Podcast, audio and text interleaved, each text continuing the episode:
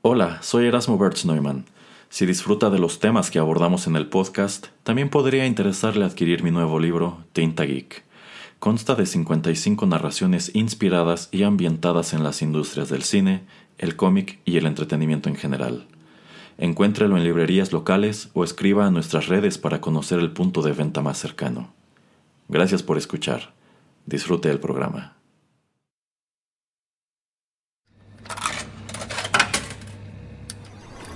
Los videojuegos han deleitado tus sentidos en la pantalla y ahora lo harán en la radio a través de su música.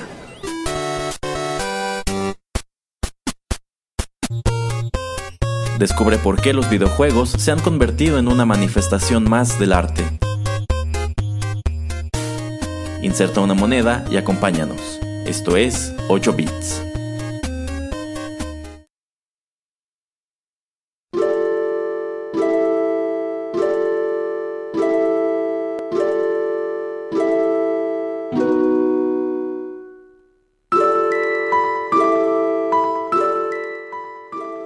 Amigos, ¿cómo están? Qué gusto saludarlos una vez más a través de los micrófonos de Rotterdam Press y darles la bienvenida a la emisión 101 de 8 bits, un acercamiento a los videojuegos a través de la música. Yo soy Erasmo y en esta ocasión, aprovechando que no está el señor Pereira y en vista de que es febrero, que creo que este programa en definitiva no, no alcanzará a estrenarse en febrero, pero lo estamos grabando en febrero,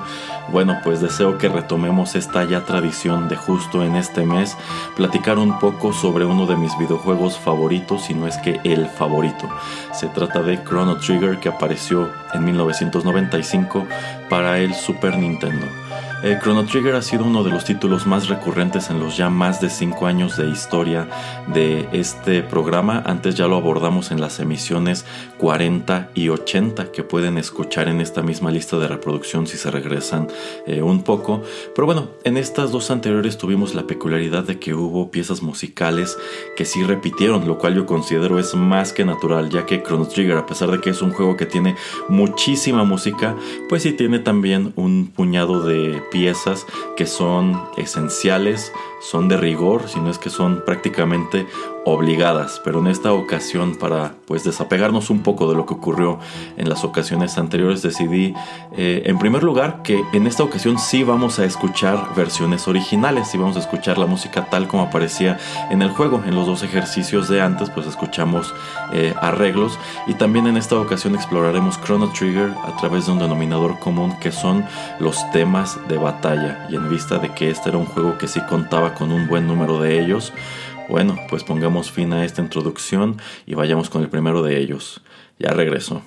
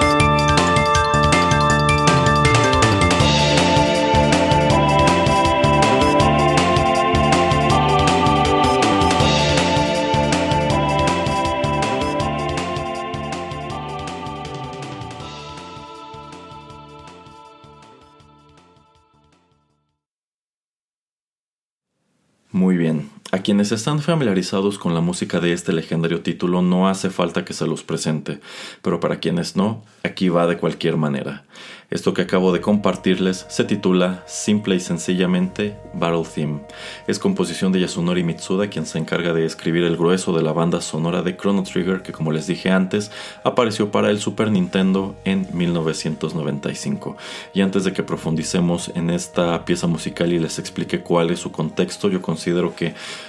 no está de más, a pesar de que ya lo hice en las dos emisiones que dedicamos antes a Chrono Trigger, pues abordar unos cuantos datos generales y entender por qué es que este juego hace tantas olas de regreso en 1995. Bueno, pues sucede que Chrono Trigger es un videojuego del género JRPG o juego de rol o videojuego de rol eh, japonés que termina por ser uno de los más influyentes que aparecen en la década de los 90 o al menos en la primera mitad de la década de los 90 por pues un número de peculiaridades. Eh, este juego en sí empieza a llamar la atención o empieza a hacer ruido desde que, lo, desde que se lo concibe de regreso en 1992 y es que si nosotros asomamos de vuelta a las tempranas consolas de Nintendo, las que aparecen finales de los 80, las que surgen durante los 90, pues al menos en lo que es el terreno del RPG había dos grandes titanes peleándose este mercado.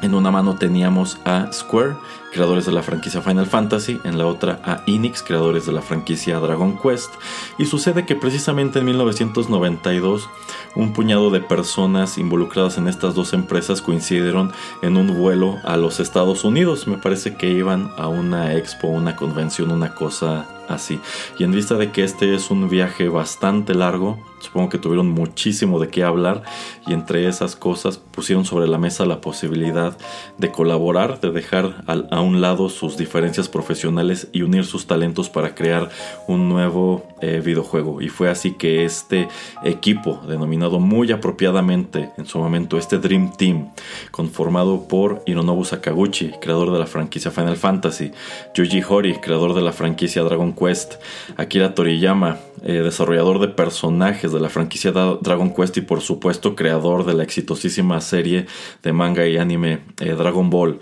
Takashi Tokita, eh, Kazuhiko Aoki y Masato Kato, que son pues directores y escritores que trabajaban para Square en ese momento, bueno, pues deciden ponerse a trabajar en la que termina siendo una de las más grandes superproducciones, si no es que la más grande superproducción del Super Nintendo. Yo considero que en sí, sí, sí era la más grande superproducción del género RPG hasta ese momento,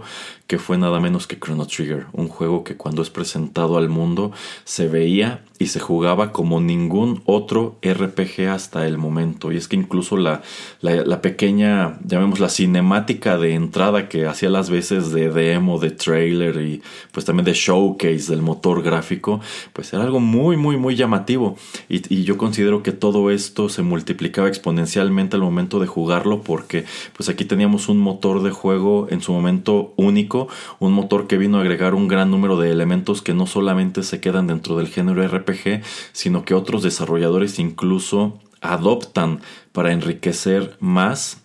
los títulos que van arrojando al mercado, pero en, una, en algunas de estas peculiaridades podemos profundizar más adelante. Entonces, pues sí, Chrono Trigger termina por convertirse en uno de los juegos más impactantes de su año, uno de los más influyentes de la, de la década, no solamente al interior del género RPG, y un, un título que conforme ha pasado el tiempo ha adquirido un estatus de leyenda, en buena medida porque no le estuvieron exprimiendo jugo con secuelas y secuelas, como fue el caso precisamente de Final Fantasy y Dragon Quest y una de esas tantas peculiaridades que tuvo en su momento Chrono Trigger es que tenía una banda sonora monumental. Este juego tenía muchísima música comparado con cuáles eran los estándares de la época, tanto así que en sí cuando Square, ya, bueno, ya convertido en Square Enix, la presenta al mercado en 2009, esta abarca como tres o cuatro, o cuatro discos, es decir, ya hemos hecho tres programas aquí en 8 bits dedicados a la música de Chrono Trigger y créanme, solamente estamos rascando la superficie.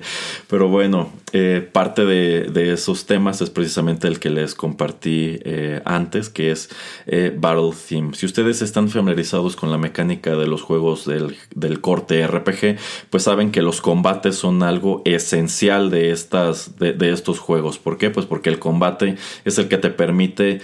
ir obteniendo puntos de experiencia, ir obteniendo recursos, algunos ítems, irte familiarizando con los controles, hacer ajustes de tu estrategia, etcétera, etcétera. Así que pues para estos combates tú por lo regular, en vista de que es algo que vas a hacer mucho y es una pieza que vas a escuchar igual muchas veces, pues lo conveniente es que sea una buena composición igual que esta y sobre todo no sea una composición que llegue a fastidiarte. Por eso algunas otras franquicias toman la decisión de que quizá conforme vas avanzando en la historia el tema de batalla va cambiando y terminan teniendo como dos o tres para las batallas estándar o las batallas con los llamemos los soldados de a pie pero no, en el caso de Chrono Trigger, los soldados de a pie siempre tenían este tema. Pero Yasunori Mitsuda fue también muy inteligente en ese aspecto. Y no solamente escribe mucha música para Chrono Trigger, sino que decide que esta música tiene que ser un poco más extensa. Ya sabemos que la música de los videojuegos, pues está en en una especie de loop perpetuo. Se va a seguir escuchando mientras el juego la necesite. Entonces, si en ese punto tu tu duración estándar de la pieza musical en un videojuego antes de que se repitiera eran quizá 20 o 30 segundos y algo que hemos constatado aquí en 8 bits es que a veces esto da como resultado bloques musicales muy breves, pues Yasunori Mitsuda decide duplicar la, la duración la gran mayoría de las composiciones de Chrono Trigger duran entre, entre 50 segundos y quizá un minuto 10, un minuto 15 antes de repetirse. Así que esto contribuye a la gran escala de esta, como la califiqué, monumental eh, banda sonora. Así que, pues bueno, Battle Theme es precisamente eso. Es el tema que tú vas escuchando conforme tienes tus distintos enfrentamientos de, contra los soldados de a pie. Desde estos primeros como imps, muy parecidos a Pilaf de, de Dragon Ball, que enfrentas en los primeros, eh, en, el primer arco del juego, hasta que terminas todas las side quests y estás listo para pelear con Lavos. Esto es lo que, lo que vas escuchando. Y pues yo que jugué tanto esto, puedo constatar que en definitiva no se sentía como algo repetitivo o algo que te fastidiera. Pero bueno, creo que aquí ya dije suficiente. Vamos con más música y continuamos la charla.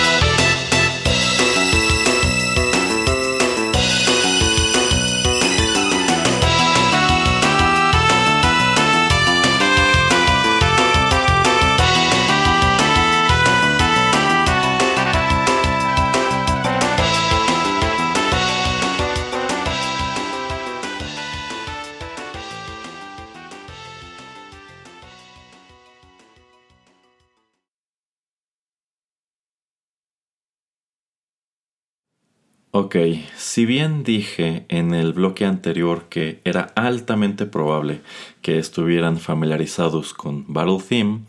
aquí cabe la posibilidad de que incluso si ustedes jugaron Chrono Trigger en su momento y están medianamente versados en su música, se estén preguntando ¿esto en dónde se escuchaba? Y esa duda está totalmente justificada y les explico por qué.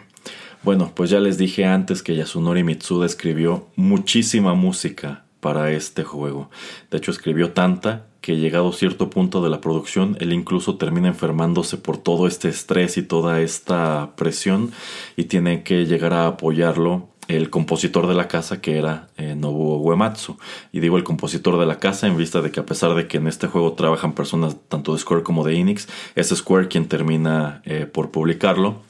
Bueno, pues eh, Yasunori Mitsuda escribe tanta música para el juego que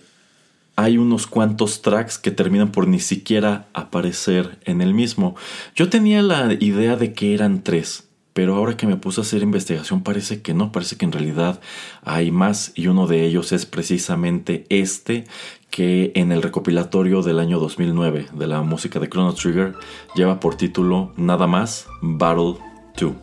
Y por esto debemos entender que este era otro tema que pretendían utilizar precisamente para acompañar estas batallas estándar, estas batallas que denomino con los soldados de a pie. Ya les dije que Battle Theme es el que se escucha pues todo a lo largo del juego para estas situaciones y yo considero que quizá anticipándose a eso, anticipándose a que lo escucharías mucho y quizá en cierto momento podía llegar a fastidiarte, necesitaban un segundo, un otro tema que quizá podría escucharse de la mitad del juego para adelante o incluso ya en los últimos arcos, no lo sé, quizá para variar un poco la experiencia sonora, pero insisto, el juego de por sí tiene muchísima música y quizá terminaron por decidir creo que este Battle 2 ya no es tan necesario y es que incluso si hemos de ponerlos en una balanza, si me van a escoger yo considero que es una mucho mejor composición Battle Theme que Battle 2. No estoy diciendo que esta sea despreciable, creo que de cualquier manera habría encajado en la dinámica del juego,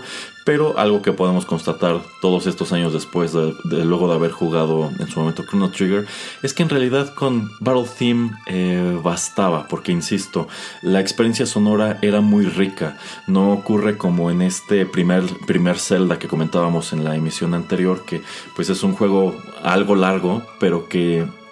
pues solamente tenía como tres o cuatro piezas musicales para toda la acción que tenías que desarrollar, eh, cuando aquí pues sí ibas explorando un gran número de, piezas musicales que servían distintos motivos, algunas de las cuales incluso solamente se escuchaban una vez en lugares eh, muy específicos. Y en lo que respecta a estas rarezas, a estas tres, cuatro pistas que terminan por no llegar al juego, si bien en algunos casos puedes pensar, bueno, no nos perdimos de gran cosa. Por ahí hay una que sí eh, al momento de descubrirla piensas, creo que es una gran lástima que no hayan usado esta pieza en el punto del juego en donde se supone que la tenían que usar y creo que esto obedeció prácticamente a limitaciones ya de capacidad del cartucho porque lo cierto es que Chrono Trigger es uno de estos títulos que explota al 110% las capacidades gráficas del Super Nintendo, pero pues se las apañó para hacerlo eh, de una manera pues muy efectiva, porque este era un juego que no tenía ningún tipo de lag, no se trababa, no fallaba en pues prácticamente nada, era un juego bastante bien hecho, pero bueno, si hoy vamos a abordar precisamente estos temas de batalla de Chrono Trigger, pues en definitiva este no puede quedar fuera. Ok, vamos con el que sigue.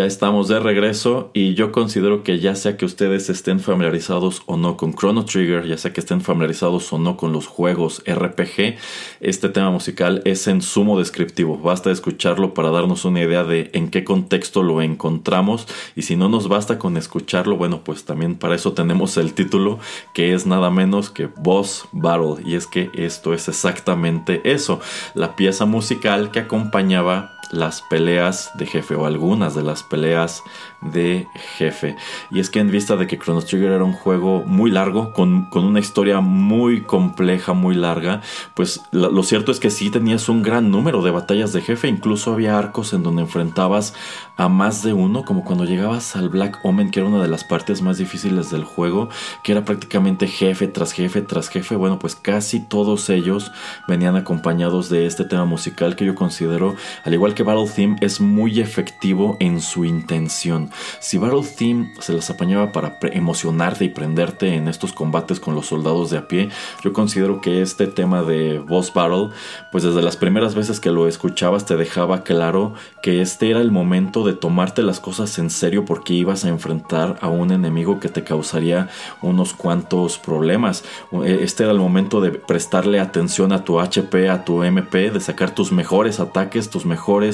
hechizos, porque este enemigo iba a aguantar más, te iba a hacer más daño, quizá te iba a matar unas cuantas veces y quizá terminaba, terminabas incluso por arrepentirte de no haber farmeado lo suficiente, no haber comprado ese ítem, no haber equipado ese ítem, etcétera, etcétera. Yo considero que era muy bueno para darte a entender. Aquí es en donde tienes que poner eh, atención. Y dicho todo esto, pues quisiera mencionar un poco sobre lo que era el motor de combate de Chrono Trigger como tal, que insisto, hasta 1995 no había otro RPG que se jugara de este, de este modo. Y es que en sí el, modo de juego de Chrono Trigger era algo increíblemente dinámico si hemos de compararlo con sus antecesores de las franquicias eh, Final Fantasy y Dragon Quest, en los cuales encontrábamos más allá de las, de las batallas aleatorias, el combate por turnos. Es decir, si tú tienes tres personajes y estás peleando con el jefe, bueno, tus personajes tienen un turno para decidir si atacan, defienden, curan, usan hechizo, item, incluso si huyen. Y también el, el jefe tiene su momento para atacar. Y digamos que esto eh, durante un tiempo fue el estándar y también eh, pues daba pie a que algunos de estos combates pudieran prolongarse o incluso se sintieran lentos porque pues tenías que estar totalmente sujeto a esta mecánica. Algunos de los Final Fantasy contemporáneos este, de Chrono Trigger ya empezaron a tomar la decisión de darle más turnos al jefe. O sea, quizá el jefe podía atacar entre tus turnos para causarte unos cuantos este, más problemas y hacerlo también más emocionante. Pero digamos que Chrono Trigger es el primer RPG que trata de incorporar tal cosa como un motor de combate en tiempo real. Y es que, bueno, en primer lugar, no hacía falta una pantalla de transición para las batallas, sino que digamos que en el mismo mapa que tú estabas explorando, peleabas, no era como en Final Fantasy que de pronto había unas animaciones medio desesperantes de que pues te trasladaban a la pantalla del, combate. Eh,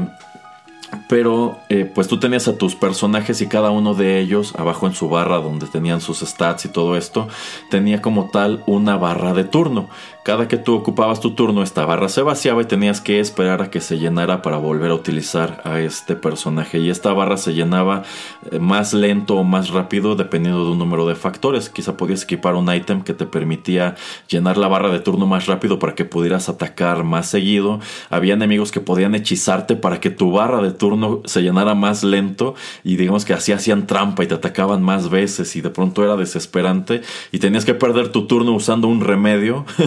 este, pues para librarte de esta, de esta condición. Eh, pero tenía, una gran, tenía la gran peculiaridad de que como los combates transcurrían en la misma pantalla que tú explorabas, los enemigos en realidad eh, se movían. Entonces de pronto quizá tenías estos imps muy básicos que andaban por allí caminando y si se te acercaban mucho se brincaban su turno o tu turno y te pegaban de cualquier manera. O incluso había hechizos que tú debías usar cuando los enemigos se juntaran en un punto de la pantalla porque era un ataque que podía golpear a muchos de ellos a la vez. Entonces, eh, por ese lado era, era muy interesante y no se había visto un RPG que tuviera eh, estos elementos. Eh, y algo que también era muy llamativo es que este motor de búsqueda tú puedes ajustarlo para que fuera activo o pasivo. En el caso del motor activo, digamos que este era un modo que no te permitía perder el tiempo. Tú no podías tomarte el tiempo de ir revisando ítem por ítem o tomarte uno o dos minutos para decidir qué hacer porque el jefe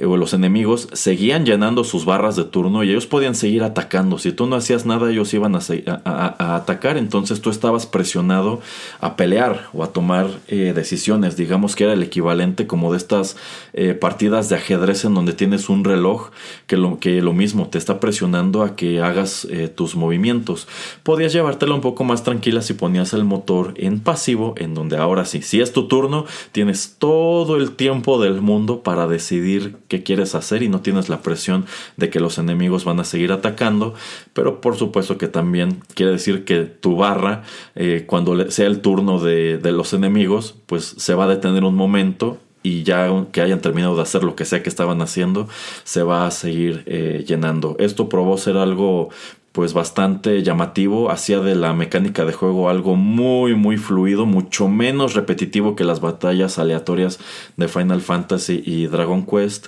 y es algo que terminan por adoptar pues otros juegos muy importantes que aparecen en esa misma década como Final Fantasy VII, por ejemplo. Pero bueno, vamos a escuchar más música.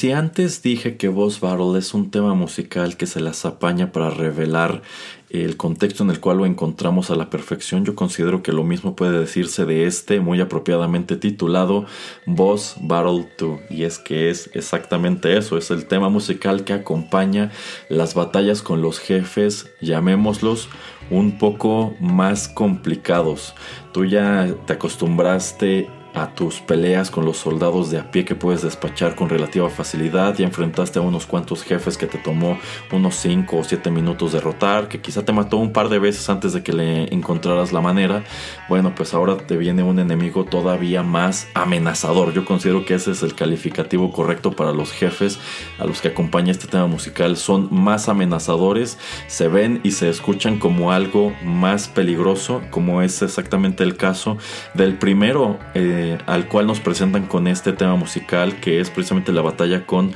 Masa Mune. Eh, yo considero que ese arco es, es buenísimo, no solamente porque nos adentramos de lleno en el conflicto que tuvo el reino de guardia con los Mystics en el año 600, sino que exploramos muchísimo de la, de la historia que está detrás de un personaje tan singular como Frog. Y es que en esta parte del juego tenemos que viajar a una especie de montaña mágica a recuperar un arma, una espada legendaria, una espada que al parecer es la única que puede derrotar a Magus llamada Masamune, sí, igual que este legendario eh, herrero eh, japonés. Eh, bueno, pues al momento de llegar al final de este, de este stage, entramos a una caverna en donde encontramos a dos duendes dibujados muy en el estilo de, Akira Toriyama. Dos duendes que visten unas túnicas blancas que se llaman Masa y Mune. Y es que resulta que en sí estos dos son como la personificación de la espada. Cuando estos dos se combinan, se convierten en el arma. Pero como es un arma muy especial, por supuesto que no van a permitir que cualquiera se la lleve, tiene que ser alguien digno, así que deciden enfrentarse a ti, hacerte la vida un poquito difícil. Eh, y, cuando los enfrentas por separado, lo haces con el tema de los jefes, llamémoslos ordinarios. Y una vez que los derrotas, como que dicen, bueno, estuvo muy divertido, pero ahora sí vamos a tomárnoslo en serio. Y se fusionan y se convierten en un monstruo igual, muy característico del dibujo de Toriyama, muy corpulento, muy musculoso, pero con unas piernas y unos pies pequeñitos, como con cuerpo de cono de helado que este sí es, se, siente, se, escucha y se ve como algo más peligroso, algo que te hace muchísimo daño y le tienes que pegar muchísimo antes de que, de que se muera, etcétera, etcétera. esa es la característica de los jefes que,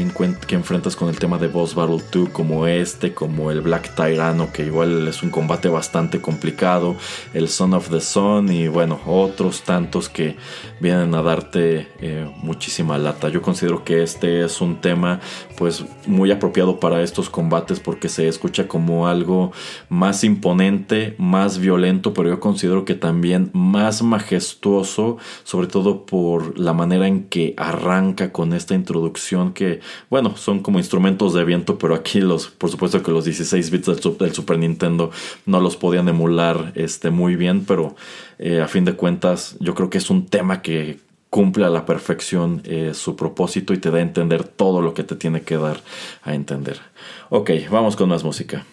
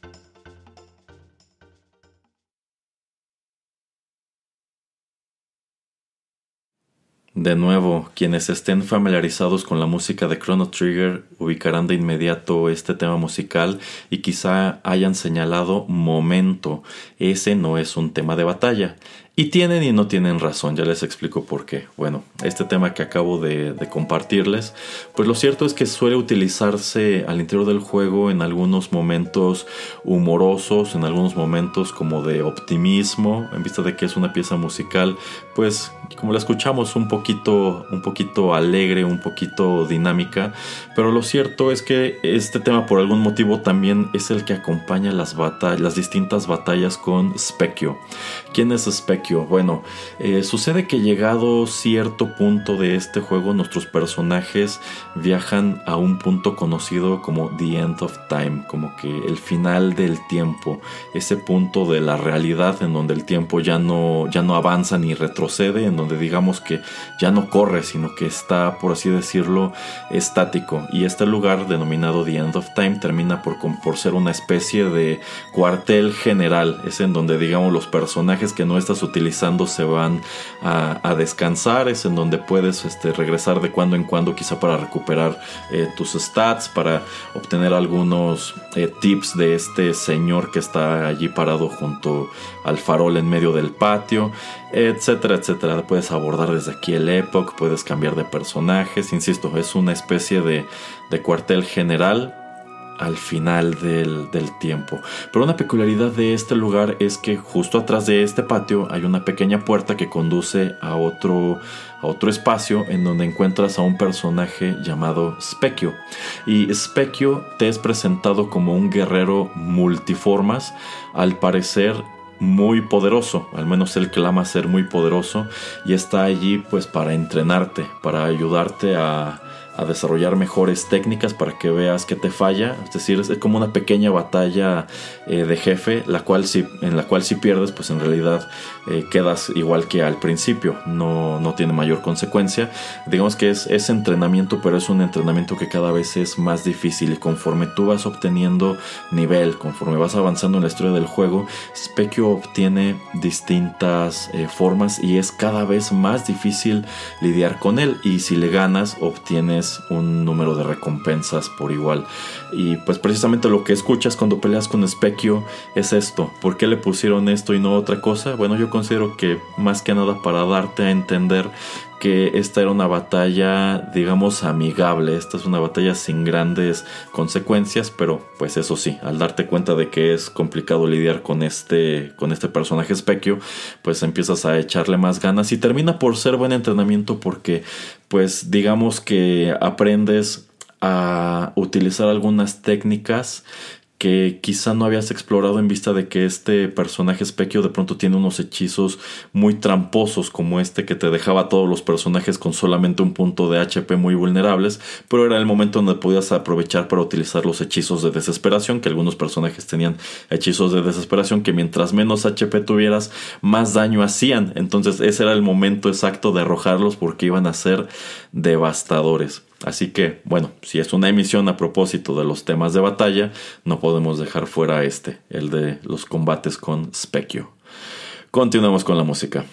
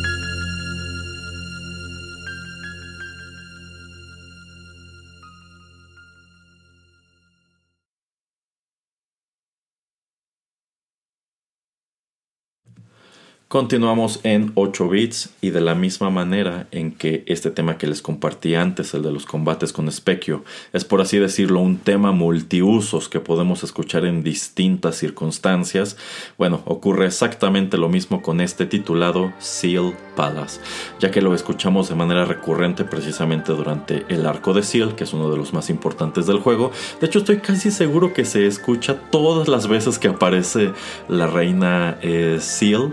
Pero si lo estoy trayendo como tal en el contexto de la emisión dedicada a los temas de batalla de Chrono Trigger, bueno, esto se debe a que una vez que descendías al, Undersea Palace, al palacio bajo el mar,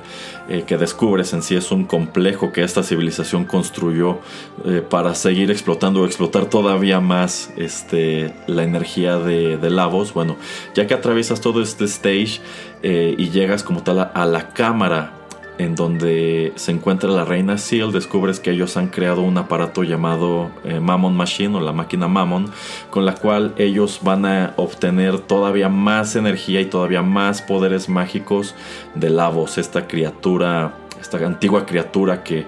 está enterrada en el, en el centro de la tierra y que pues el, el reino de Sila ha estado explotando con fines eh, siniestros. Y en vista de que digamos que ya entorpeciste bastante los planes de la reina pues ella decide que ya tuvo suficiente de ti y tus amigos y te arroja al interior de la Mammon Machine y tienes que pues pelear con ella. Y lo haces acompañado de este tema musical que es algo que a mí siempre me llamó mucho la atención, que en lugar de poner uno de los distintos temas de jefe, pues peleas con la Mammon Machine escuchando esto, y esto a su vez te conduce al primer enfrentamiento directo eh, con Lavos, que tiene la peculiaridad de que es una batalla que no puedes ganar, de hecho lo, en realidad eh, si peleas mucho estás desperdiciando recursos, lo mejor es es que la pierdas porque es necesario para que avance la historia. Y bueno, esto me lleva a mencionar otra de las grandes peculiaridades que tuvo Chrono Trigger en su momento, que es que llegado a cierto punto la historia ya no era lineal. El juego ya te permitía tomar un gran número de decisiones que alteraba el curso de los eventos venideros y no solamente eso, te podía te permitía empezar a abordar los distintos finales que este juego podía ofrecer. Eh, esto era algo que del mismo modo no se había visto hasta ese momento en un RPG. Sí existían por allí algunos juegos que ya tenían quizá un final bueno, un final malo, o quizá que tenías que terminarlos en lo más difícil para ver el final, eh, pero digamos que este es el primero en presentar una gran variedad de ellos, son más de 20 y para desbloquearlos o para llegar a ellos tienes que ir tomando ciertas decisiones y también enfrentar a Lavos en ciertos momentos. Porque, eh, bueno,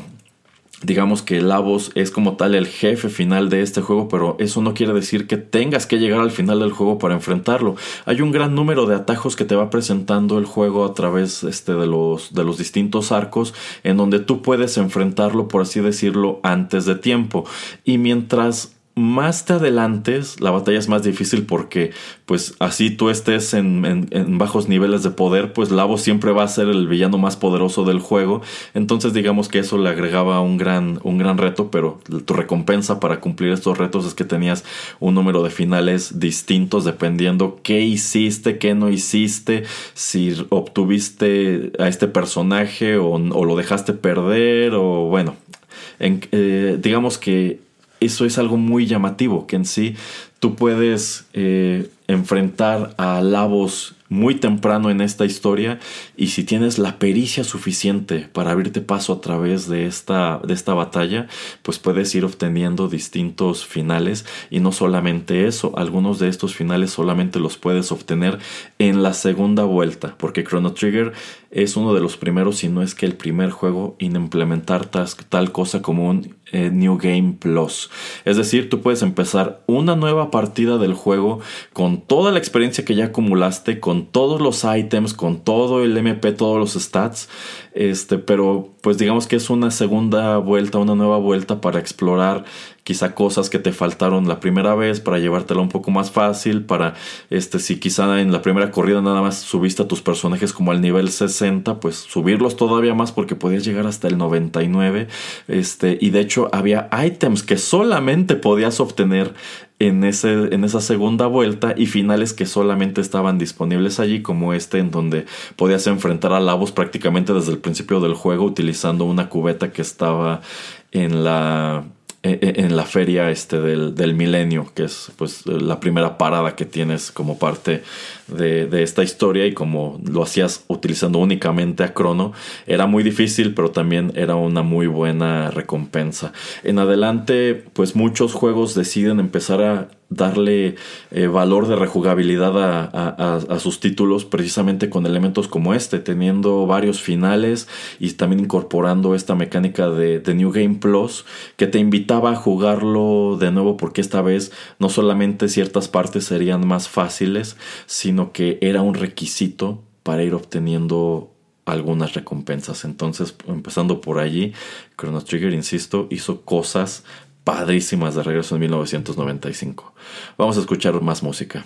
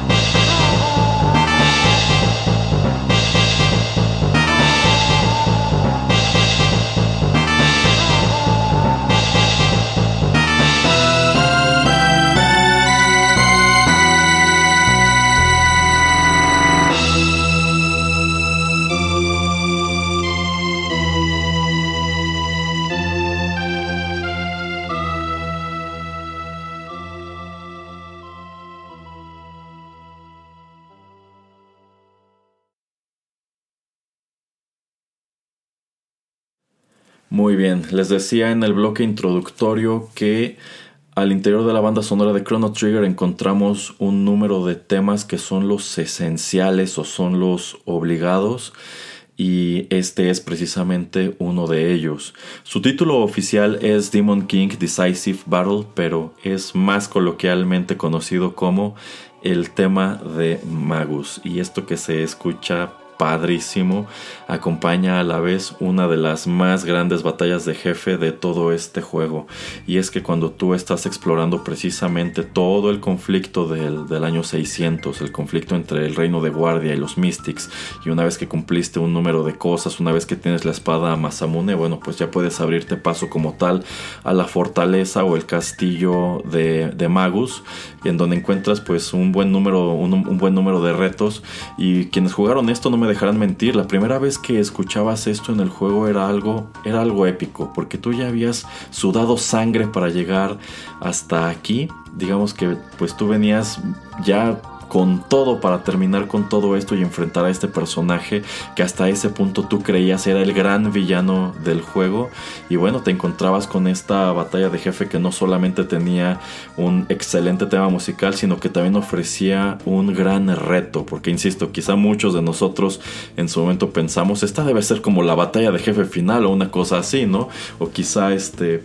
pues no sé, este personaje Magus lo vamos a estar viendo más tiempo, es que nos va a hacer la vida de cuadritos todo a lo largo de este juego. Y te encuentras con este personaje que es un hechicero con unos ataques que hacen muchísimo daño y no solamente eso, puede blindarse contra distintos tipos de magia. De pronto puede levantar un blindaje contra hechizos de fuego y ya Luca es totalmente inútil contra él. Levanta su barrera contra los hechizos de agua y Frog también es inútil contra él y lo mismo hace con el relámpago, etcétera, etcétera. Entonces, pues digamos que si era una batalla a la cual tenías que echarle muchas ganas y el hecho de que toda esta acción viniera acompañada con esta pieza musical pues lo hacía, lo hacía algo fantástico. Pero bueno, terminas por descubrir que en realidad pues no, Magus no es el gran villano de este, de este título, en realidad él solamente es una parte de un conflicto muchísimo más grande, un conflicto a través del tiempo que prácticamente inicia en la prehistoria, empieza con eh, la llegada de este meteorito que, extermina a los dinosaurios y prácticamente culminará con la destrucción del mundo como lo conocemos en el año de 1999. Este, este gran conflicto derivado de la presencia de una fuerza subterránea, un monstruo, una criatura subterránea llamada eh, Lavos. Eh, más adelante volvemos a encontrar a Magus y yo considero que no es un spoiler el hecho de que al más puro estilo del shonen es un villano que termina por unirse eh, a tu equipo y más allá de esta batalla con Magus en donde escuchamos este tema pues en realidad también lo podemos encontrar como una especie de easter egg ya en una de las últimas partes del juego que es el Black Omen. Una vez que completaste en apariencia todo el arco de Seal, ya que pasaste lo de el Palacio bajo el océano, ya que lidiaste con, con Dalton e hiciste otro número de cosas, bueno, pues resulta que Precisamente los restos de este palacio surgen de las aguas y quedan allí flotando como una especie de fortaleza celeste a través del tiempo, que eso es algo que a mí me encanta. Cuando vas viajando entre las distintas épocas, ahí está el Black Omen flotando, flotando siempre eh, y digamos que persiste como una de las más grandes amenazas que tienes que enfrentar, porque una vez que entras no solamente te vas topando con enemigos cada vez más poderosos, sino que ya lo dije, también es jefe tras jefe tras jefe, pero ya que logras sortear todo esto, ahora sí tienes que lidiar por fin, por última vez, con la reina Seal, que es uno de los grandes villanos del juego, es así. Pero pues da la, casualidad de que si tú, bueno, normalmente tú esa batalla con la reina Seal lo que escuchabas era Boss Battle 2, pero daba, pero, pero sucedía que si tú llevabas a Magus como parte de tu, de tu equipo, en vista de que eventualmente descubrimos que estos dos tienen cierto parentesco, eh, pues la, en, lugar de escuchar Boss Battle 2, lo que escuchabas era también el tema de Magus, como para darte a entender, esta es una batalla un poco más personal, porque pues para Magus es eso, para Magus es personal. Muchas de las cosas que él ha vivido, muchas de las cosas que él ha sufrido, son consecuencia de esta locura de poder que está atravesando eh, la reina, la reina Sil. Entonces, yo considero que es un, es, es un gran detalle que si llevas a Magus, pues te recompensan también prestándote otra vez esta pieza musical para un combate. Bueno, todavía nos faltan unos, así que vamos de una vez con ellos.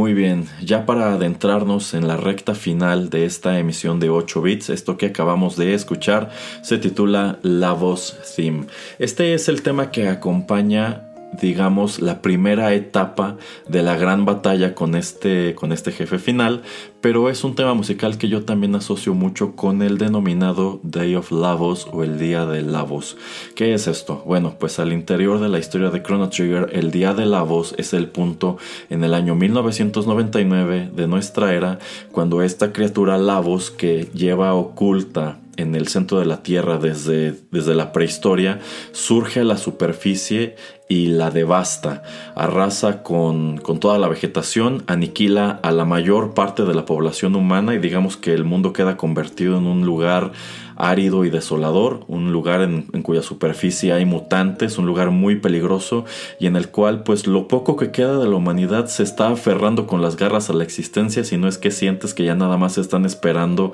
a morirse todos ellos y este es el fin este, definitivo de la, de la humanidad. Bueno, pues precisamente tú a lo largo de este juego lo que tienes que detener es esta amenaza, la amenaza de Lavos para salvar el mundo, para salvar el futuro.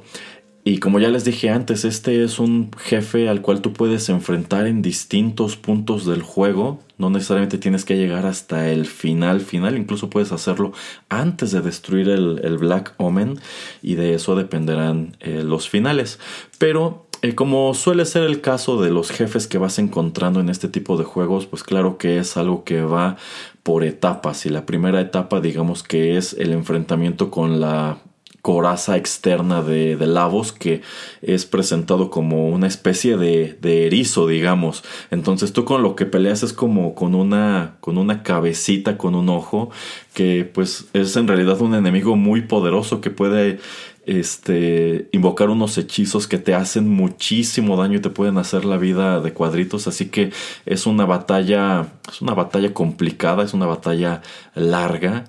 Eh, prácticamente desde esta primera etapa y bueno, insisto, esta es la pieza musical que puedes escuchar durante todo esto. Y una vez que destruyes precisamente esta, esta coraza o esta parte exterior de la voz, bueno, pues agárrate porque todavía te faltan otras dos, así que vamos a escuchar lo que sigue.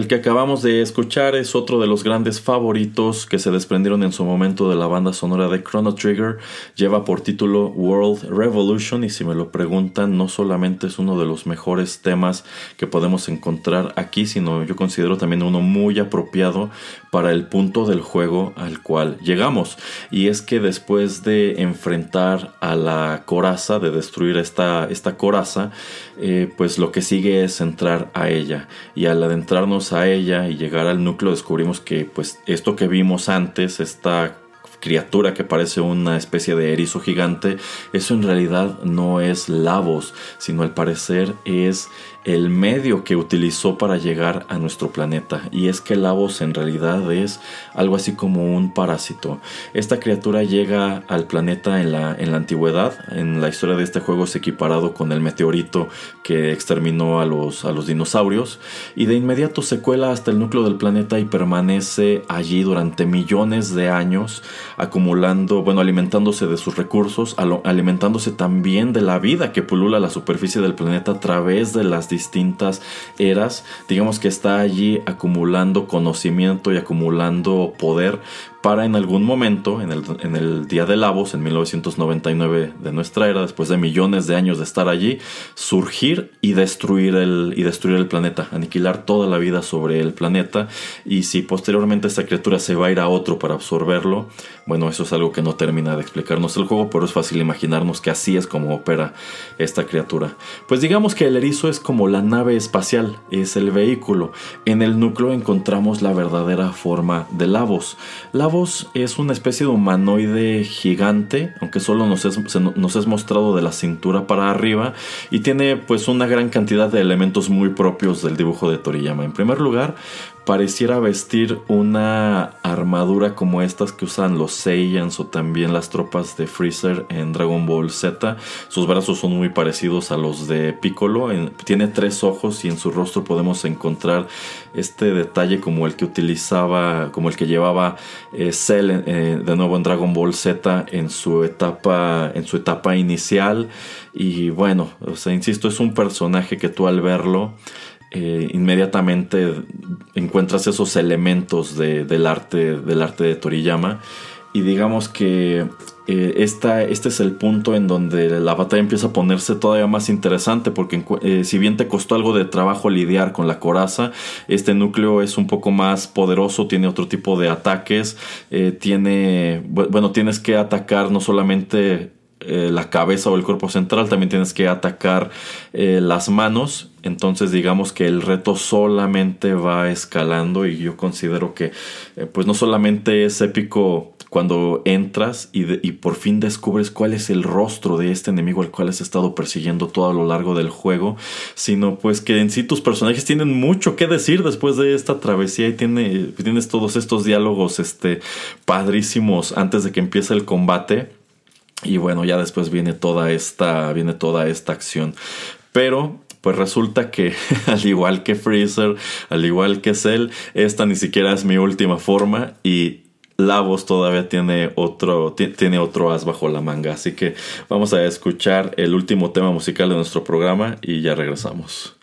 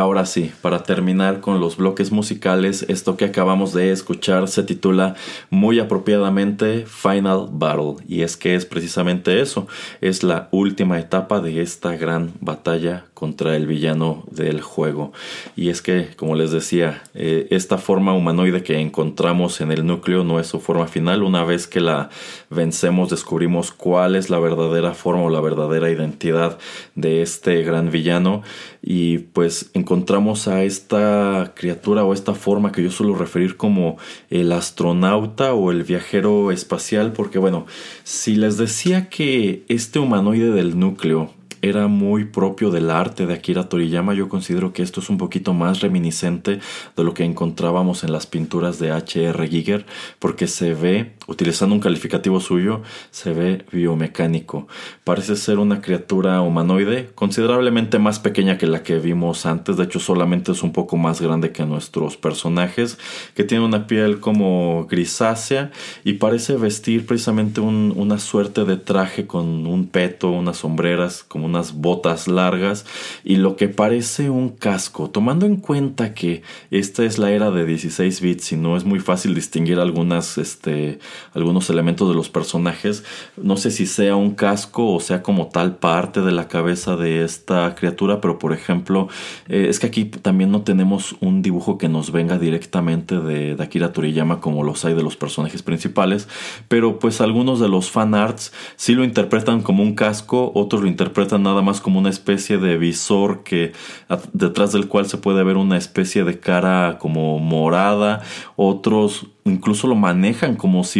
dentro de esta dentro de esta suerte de domo hubiera todavía otra criatura y quizá esto nada más es como su meca. No lo sé tiene una forma bastante bastante peculiar y pues tiene otras dos este como criaturas flotantes a los lados que también te están atacando constantemente y digamos que esta es la parte más eh, más difícil de este de este combate que sí toma algo de tiempo porque pues considero que es espectacular empezando por el hecho de que aquí ya ni siquiera estás en el núcleo del erizo, sino que aquí ya estás como que viajando constantemente a través de las distintas eras que ya visitaste en el juego. Y precisamente esta forma de Lavos, en vista de que se supone que es una criatura que ha absorbido eh, poder y conocimiento de todo este, de, todas estas eras,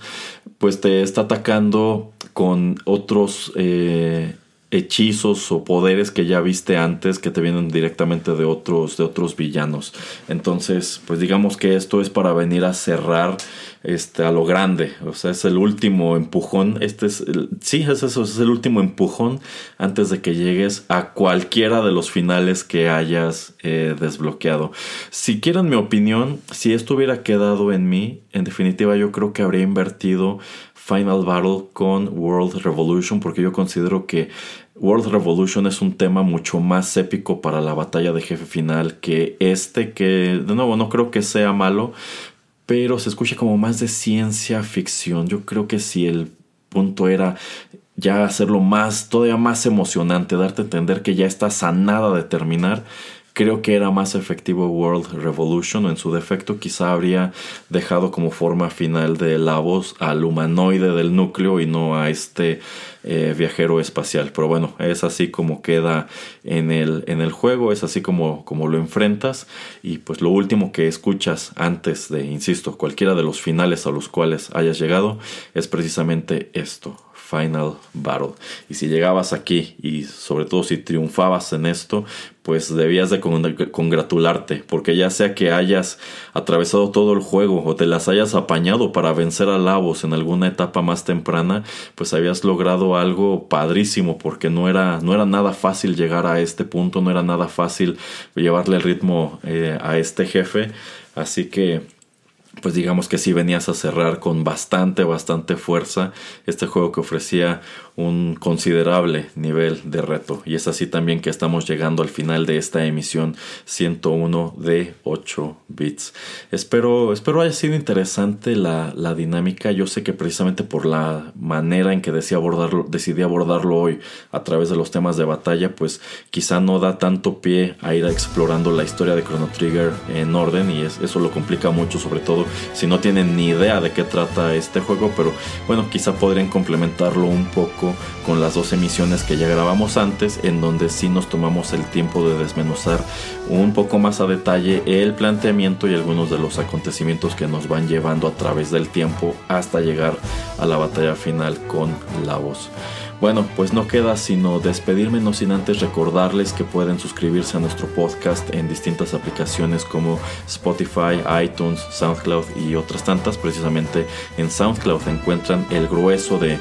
la biblioteca de, Rotterdam Press organizada en caso de que se hayan perdido algo o quieran revivir eh, algo. Y por supuesto que también pueden seguirnos en las, en las distintas redes sociales que tenemos, Facebook, Instagram y Twitter. Bien, dicho todo esto, espero hayan disfrutado el programa. Si les gustó, por favor no dejen de compartirlo. Y ya lo saben, aquí en Rotterdam Press los estamos esperando siempre con cosas nuevas. Se despide de ustedes Erasmo a través de estos micrófonos. Hasta la próxima.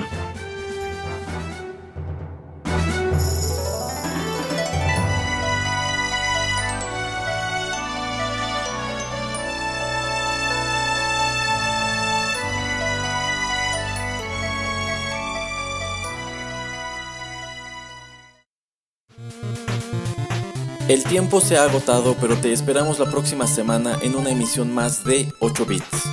un programa de Rotterdam Press. Hasta la próxima.